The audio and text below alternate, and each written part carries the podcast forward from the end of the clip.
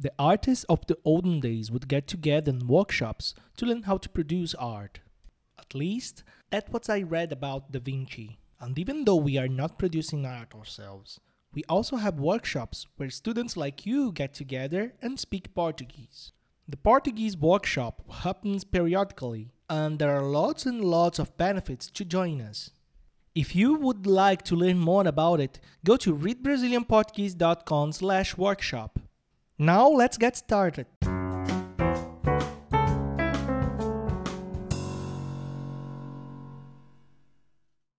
Assombração do Carnaval O Carnaval do Rio de Janeiro atrai pessoas de todo o mundo. O Carnaval é um dos maiores espetáculos da Terra. O samba, as pessoas e toda aquela alegria impressionam brasileiros e estrangeiros. Mas, além dos conhecidos desfiles das escolas de samba, cheios de carros alegóricos e fantasias coloridas, há o Carnaval de Rua. O Carnaval de Rua do Rio de Janeiro se parece muito com as festas do Dia das Bruxas norte-americano.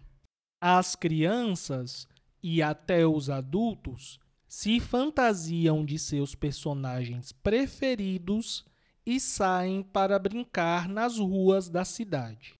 Além dos personagens de filme e de TV, algumas pessoas se fantasiam com uma roupa muito tradicional do Carnaval do Rio de Janeiro, o Clovis ou o bate-bola. A origem do bate-bola é incerta, mas uma delas diz que os escravos se fantasiavam com essas roupas para participar das festas de carnaval.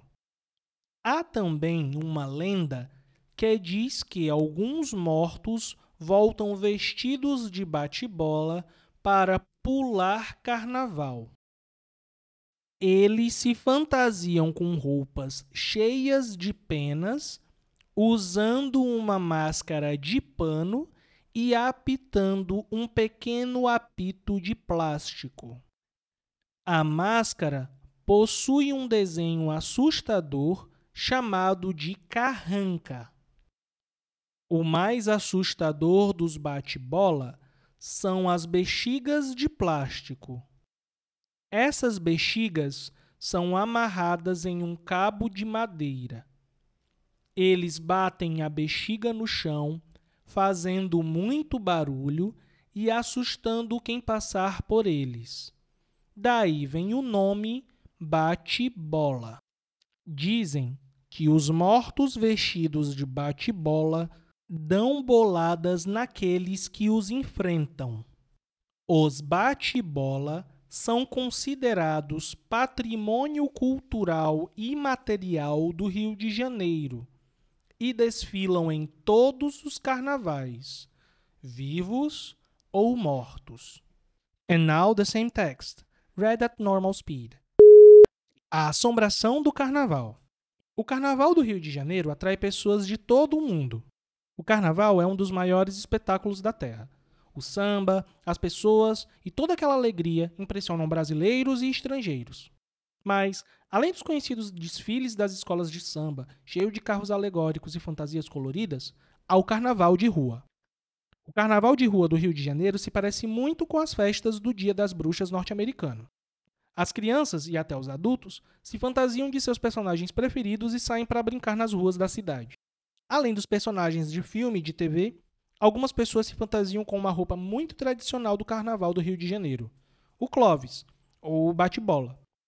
A origem do bate-bola é incerta, mas uma delas diz que os escravos se fantasiavam com essas roupas para participar das festas de carnaval. Há também uma lenda que diz que alguns mortos voltam vestidos de bate-bola para pular carnaval.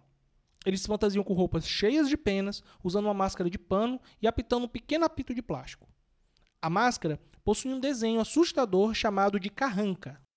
O mais assustador dos bate-bolas são as bexigas de plástico. Essas bexigas são amarradas em um cabo de madeira. Eles batem a bexiga no chão, fazendo muito barulho e assustando quem passar por eles. Daí vem o nome bate-bola. Dizem que os mortos vestidos de bate-bola dão boladas naqueles que os enfrentam. Os bate-bolas são considerados patrimônio cultural imaterial do Rio de Janeiro e desfilam em todos os carnavais, vivos ou mortos. This has been Reading Brazilian Portuguese Every Day, the only podcast that brings engaging and educational news and stories in easy Portuguese for beginners and beyond. If this episode or any episode has been useful, consider rating us on Apple Podcasts. Of course, if you're an Apple user, thank you.